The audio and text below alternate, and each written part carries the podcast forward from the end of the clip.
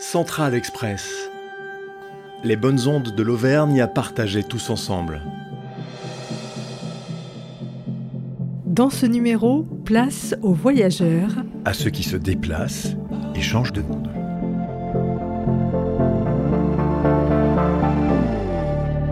Nous pourrions être il y a un siècle et je serais Albert Londres.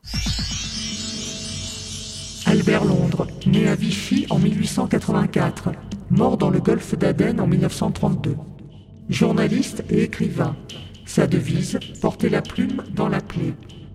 Il est allé sur tous les continents d'où il ramène des récits précis et poignants. Sa maison natale à Vichy abrite aujourd'hui une maison d'écrivain et une maison du grand reportage. Le prix Albert Londres est une récompense suprême pour les journalistes.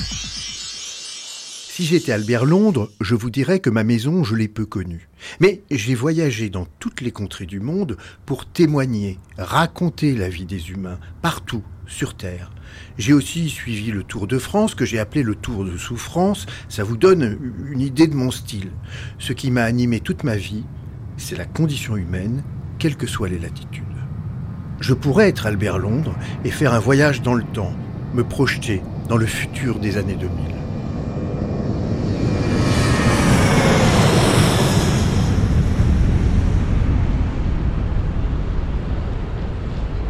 Clermont-Ferrand, latitude 45 degrés nord, 46 minutes et 59 secondes. Longitude 3 degrés est, 3 minutes 56 secondes. Nous rencontrons ici deux êtres attirés par les ailleurs, curieux des autres, comme Albert. Bonjour, je suis auvergnat d'abord pour me présenter, j'y tiens. Ce sont mes terres, ce sont mes, mes racines. J'y ai toujours vécu, euh, contrairement à Giscard d'Estaing. J'y suis né et j'y ai passé ma vie, même si j'ai souvent euh, quitté l'Auvergne pour euh, exercer mon, mon métier de guide de haute montagne. L'homme qui parle s'appelle Jean-Pierre Frachon. C'est un arpenteur des montagnes, un grimpeur agile sur toutes les crêtes. Quelques cheveux sur son crâne dégarni tentent encore de s'envoler. Ils n'ont pas l'habitude de rester en place. Je me suis tourné vers les, vers les massifs euh, lointains, euh, sur toute la planète, hein, on va dire, euh, en particulier tous les pays d'Himalaya, tous les pays des Andes, sauf le Brésil, je crois, et puis les pays africains, parce qu'il y a beaucoup de montagnes en Afrique également, l'Antarctique, l'Alaska. Voilà, j'ai donc euh, exercé ce métier euh, de façon euh, passionnée et ça a été pour moi une véritable révélation que de découvrir le monde et de me rendre compte à quel point la Terre était belle. Pour ce voyageur auvergnat et citoyen du monde, il n'y a pas d'horizon intangible. Personnellement, je reste toujours habité par mon premier voyage. Euh, j'ai voyagé euh, sur le tard, euh, j'avais, j'avais 20 ans, 21 ans, et c'est une, opportunité de rencontre qui m'a amené donc à partir au Kurdistan turc et irakien, à une époque où déjà les, Kurdes étaient montrés du doigt, étaient des, terroristes pour les Turcs en tout cas, et où, euh, durant toute notre traversée en voiture euh, de la Turquie, euh, ils étaient montrés du doigt et où on ne comprenait pas pourquoi on se rendait donc chez des personnes qui étaient peu recommandables. Et personnellement, donc, j'ai vécu une aventure magnifique. à la fois de rencontres, de spontanéité, de chaleur humaine et d'échanges euh, très forts avec un peuple donc euh, qui se battait avec euh, son environnement et avec aussi ce qu'il vivait dans son opposition au gouvernement turc. Cela m'a tout simplement appris à relativiser les choses et à, à considérer que derrière euh, des idées euh, qui étaient euh, avancées un peu hâtivement, il fallait toujours euh, discerner euh, le vrai du faux.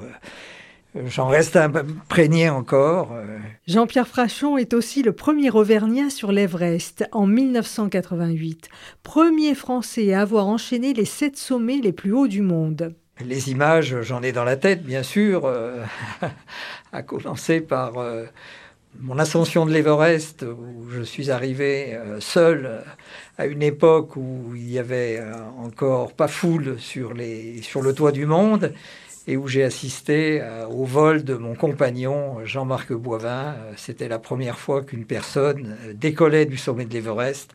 Ça reste un, moment de bonheur indicible, bien ancré dans ma tête et une très forte image.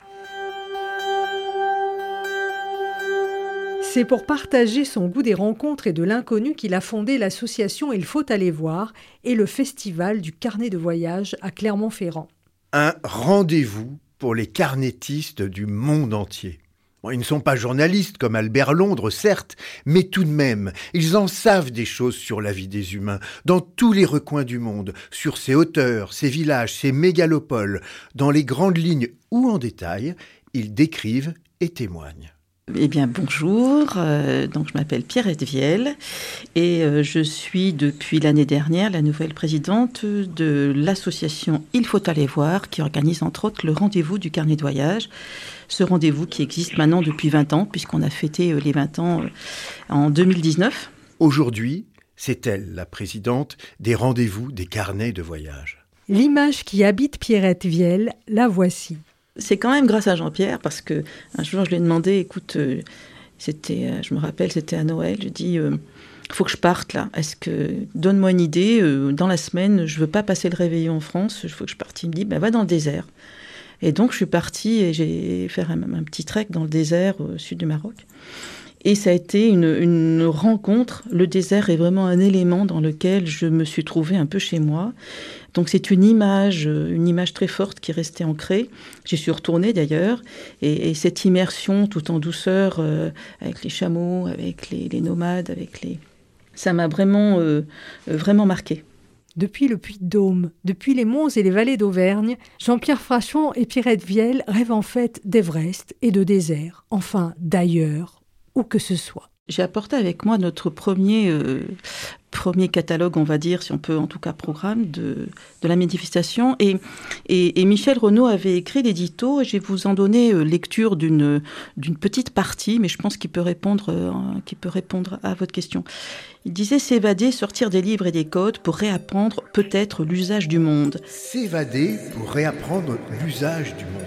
Il faut aller voir, répéter inlassablement Ella Maillard. Il faut aller voir. Pourtant, que deviendraient les voyages sans le livre, l'image et bien sûr le carnet de voyage qui en prolonge la trace? À quoi bon se mettre à l'écoute, résumé Bruce Chatwin, si l'on ne garde pas l'envie de restituer la dimension du réel? Garder l'envie de restituer la dimension du réel. Et d'en rapporter le récit. Moi, j'ai plusieurs auteurs de carnets qui m'ont qui m'ont interpellé, avec lesquels j'ai échangé. Euh, je pense en particulier aux Marcas, au couple des Marcas, euh, qui ont beaucoup voyagé, euh, mais en particulier qui sont allés en Algérie, qu'ils ont traversé. L'Algérie, pour nous Français, a souvent été un pays montré du doigt un pays à conflit, un pays où on a du mal à, digérer euh, notre histoire. Et les Marcas, euh, qui avaient parcouru euh, eux aussi une partie de la planète, avaient laissé entendre que c'était le pays qui les avait le mieux accueillis et qu'ils n'avaient pas besoin de faire des plans pour euh, prévoir leur prochaine étape, mais parce qu'ils étaient renvoyés d'une famille à l'autre et ils ont traversé l'Algérie euh, euh, de façon extraordinaire avec des, échanges. Et ils nous ont montré donc qu'il fallait se méfier des sous-entendus.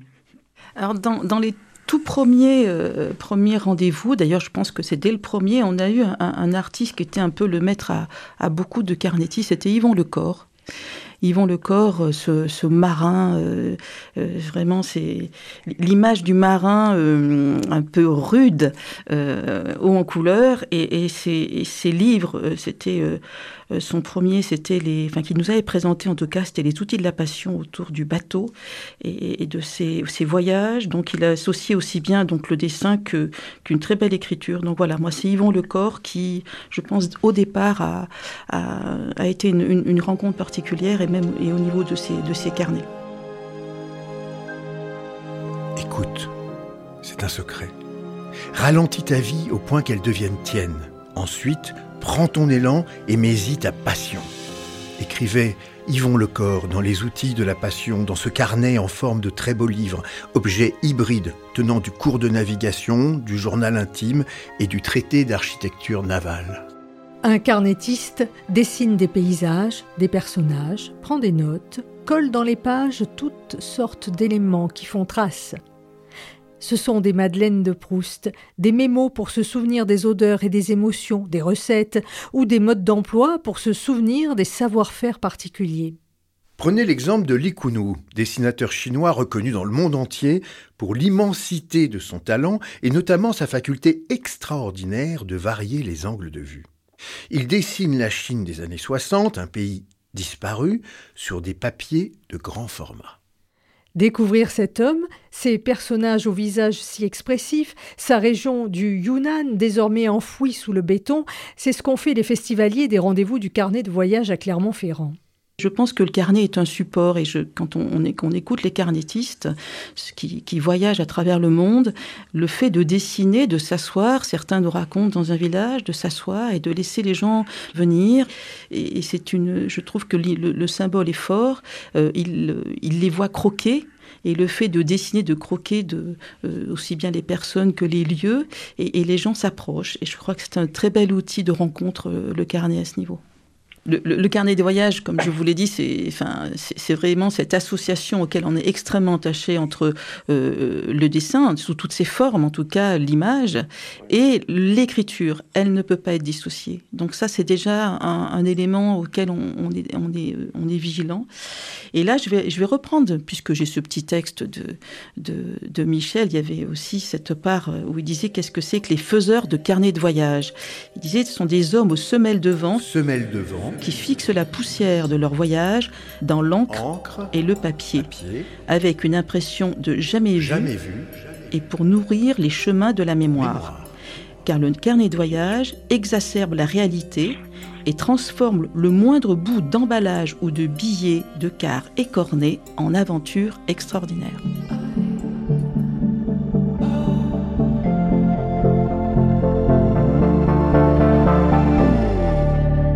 Quels sont les secrets de ces êtres qui traversent les frontières, se dépaysent, pour aller à la rencontre des autres, les étrangers? Quel est le secret? Il faut se dépouiller. il faut, euh, euh, il faut frapper aux portes euh, et ne pas avoir peur de, de dialoguer, sortir des sentiers battus il faut aller à, la rencontre de façon euh, naturelle et euh, euh, c'est vrai que le carnet a été un moyen très fort pour se rendre compte de la beauté des, des, personnes que l'on rencontrait, parce que ça, il y a toujours un accueil bienveillant. Le voyage reste fort quand, on, quand on sort des sentiers battus. C'est un peu, oui, je pense que, et, d'ailleurs, si on avait, euh, si on a choisi euh, euh, comme nom de notre association, il faut aller voir, c'est, et, j'ai bien aimé l'expression de ce qu'a dit Jean-Pierre, ce côté être dépouillé, c'est-à-dire qu'il faut avoir ce, regard le plus, avoir une forme de retrait, parce que si on veut vraiment que la rencontre existe, on doit laisser la place à l'autre. Et, euh, et, le, voyage que l'on a souhaité toujours promouvoir, c'est cette rencontre de l'autre dans son intégralité. Euh, et ça, on y est extrêmement attaché. Nous sommes tous des voyageurs dans le désert de ce monde. Et le meilleur que nous pouvons trouver dans nos voyages, c'est un ami sincère. Robert Louis Stevenson. Les carnetistes qui se croisent ici à Clermont-Ferrand sont d'éternels passagers. Leur existence en chaque point de leur périple est temporaire. Mais il y a aussi ceux qui ont fait de leur présence ici quelque chose de pérenne. Ils étaient espagnols, polonais, algériens, yougoslaves, turcs, portugais. Ils sont devenus bûcherons ou ouvriers dans les usines Michelin, assistantes maternelles, employés de maison, artistes, infirmières. Ils sont aujourd'hui auvergnats, amis sincères que les voyageurs rencontrent dans le grand océan du monde. Immobile aujourd'hui, c'est dans d'autres carnets ou cahiers que l'on trouve trace de leur géographie personnelle. Éric Roux, spécialiste des cuisines populaires, lui, reconnaît les voyageurs à leur assiette. En Auvergne s'organise la collecte des cahiers familiaux de recettes, ce que l'on tient dans un tiroir de cuisine qui se tache d'un peu de gras ou de pâte à gâteau, mais qui, bien étudié, révèle bien des souvenirs de migration. Si les carnétistes ramènent des images de séquoias géants ou de palmiers, de vues de Hutong à Pékin visitées en pouce-pouce, des croquis de gratte-ciel qui sortent des pages, les cahiers de recettes, eux, sont pleins de fleurs d'oranger, d'origan, de rasselanote, de poivre, de coco, qui racontent aussi des périples multiples. Déjà, on peut regarder ces cahiers de cuisine, celui des Auvergnats qui sont partis ailleurs, euh, qui racontent aussi notre histoire dans euh, qu'est-ce qu'on recueille, qu'est-ce qu'on veut inscrire comme recette, et les gens qui sont venus habiter ici, qu'ils soient turcs dans le bûcheronnage, qu'ils soient euh, portugais dans l'industrie pneumatique, où j'en ai vu un comme ça qui est extraordinaire, il commence en portugais, et euh, il bascule en français, dans un français euh, très particulier, où on essaye d'adopter. Je vais vous donner un, exemple. Il y a une dame que l'on a rencontrée pour l'étonnant festin qui est, euh, qui est, qui est d'origine turque, qui est arrivée à l'âge de 5 ans. Sa maman fait jardin. Elle dit d'ailleurs que le jardin de sa maman, c'est sa représentation de la Turquie. Et elle a un cahier de cuisine. Et euh, dans le cahier de cuisine, je lui dis, mais c'est quoi votre recette préférée? Elle me dit, c'est la blanquette si ce n'est que je mets une petite pointe de turquie dans ma blanquette. Ah bon, et c'est quoi la petite pointe de turquie? Ben, Je mets du cumin et un soupçon de piment. Ah, c'est vraiment passionnant. et, là, elle rajoute, mais ce qu'il y a de mieux, c'est que je l'ai fait goûter à mes copines du boulot, parce qu'on amène notre boîte pour, euh, pour déjeuner à midi, et elles m'ont dit que ma blanquette était meilleure que la leur. Et aujourd'hui, cette dame a diffusé en fait une sorte de, de créolité de la cuisine. C'est-à-dire que c'est un espace commun où on va pouvoir goûter ensemble le goût que l'on a décidé euh, qui faisait notre culture. Et ces cahiers racontent toutes ces histoires-là. Des histoires de piment dans la blanquette ou bien de choux cavaliers légumes voyageurs. Vous savez, il y a un truc qui est très rigolo quand on se promène dans les jardins euh, familiaux, les anciens jardins ouvriers euh, de, la métropole clermontoise. Il y a un, légume qui est frappant, qui est un, chou qui fait un tronc très très haut, d'un mètre, euh, un mètre cinquante, qui s'appelle normalement un chou cavalier, qui est en fait un chou très utilisé par la communauté portugaise, puisqu'on mange les repousses de choux, qui en portugais s'appelle, si je ne me trompe pas, grelos, et en occitan, ça s'appelle grélou. Et ça sert à faire euh, la soupe aux choux, ça sert à faire euh, plein de préparations euh, comme ça. Et là, avec ce légume-là, on a cet imaginaire à la fois de la diversité, mais de la recherche d'une unité dans cette diversité. On le cultive dans la région depuis que les Portugais l'ont importé ici, car c'est un ingrédient de base d'un potage très populaire au Portugal. Immigrés, voyageurs arrivés au bout du chemin, ou passagers en quête de rencontres, leurs histoires et leurs souvenirs marquants, il et elle les notent, les répertorient, les illustrent au fil des pages. Et si les montagnes ne sont plus en feu, c'est bien l'esprit de partage qui bouillonne ici. C'est vrai que le voyage a été euh, largement facilité euh, par euh, les moyens de transport, par les agences de voyage, euh, par les régions touristiques, les guides qui se sont développés. Euh, euh, il a produit un tourisme de masse qui est parfois contestable, hein, qui, qui, détruit certains endroits. Et pour moi, il y aura toujours des voyageurs pour partir euh, le nez au vent, euh, on, voit dans les rencontres que nous faisons, dans les invitations que nous avons des, jeunes hommes ou des jeunes femmes euh, extrêmement volontaires, courageux, qui, qui sont partis pour découvrir la planète et euh, je crois que ça, ça existera toujours, euh, mais c'est vrai que le tourisme de masse risque d'en prendre un sérieux coup, et c'est pas plus mal, à mon avis. Euh, il faut que ça reste une, une découverte, il faut que ça reste une, une, une démarche personnelle et c'est mieux ainsi.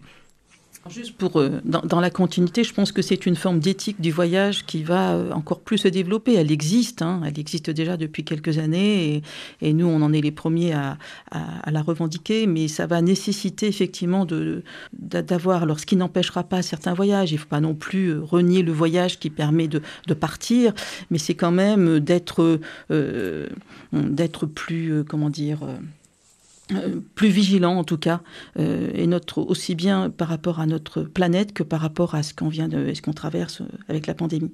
Quand Jean-Pierre Frachon a rencontré le peuple kurde, le monde n'était plus tout à fait le même pour lui.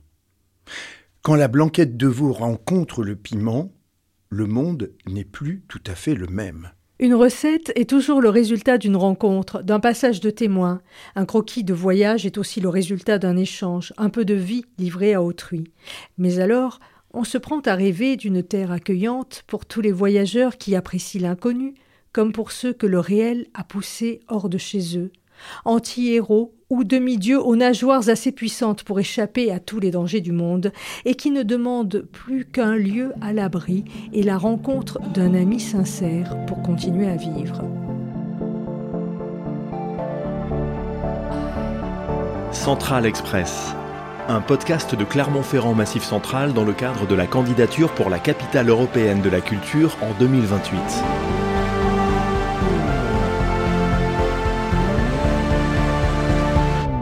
Ensemble, construisons la capitale.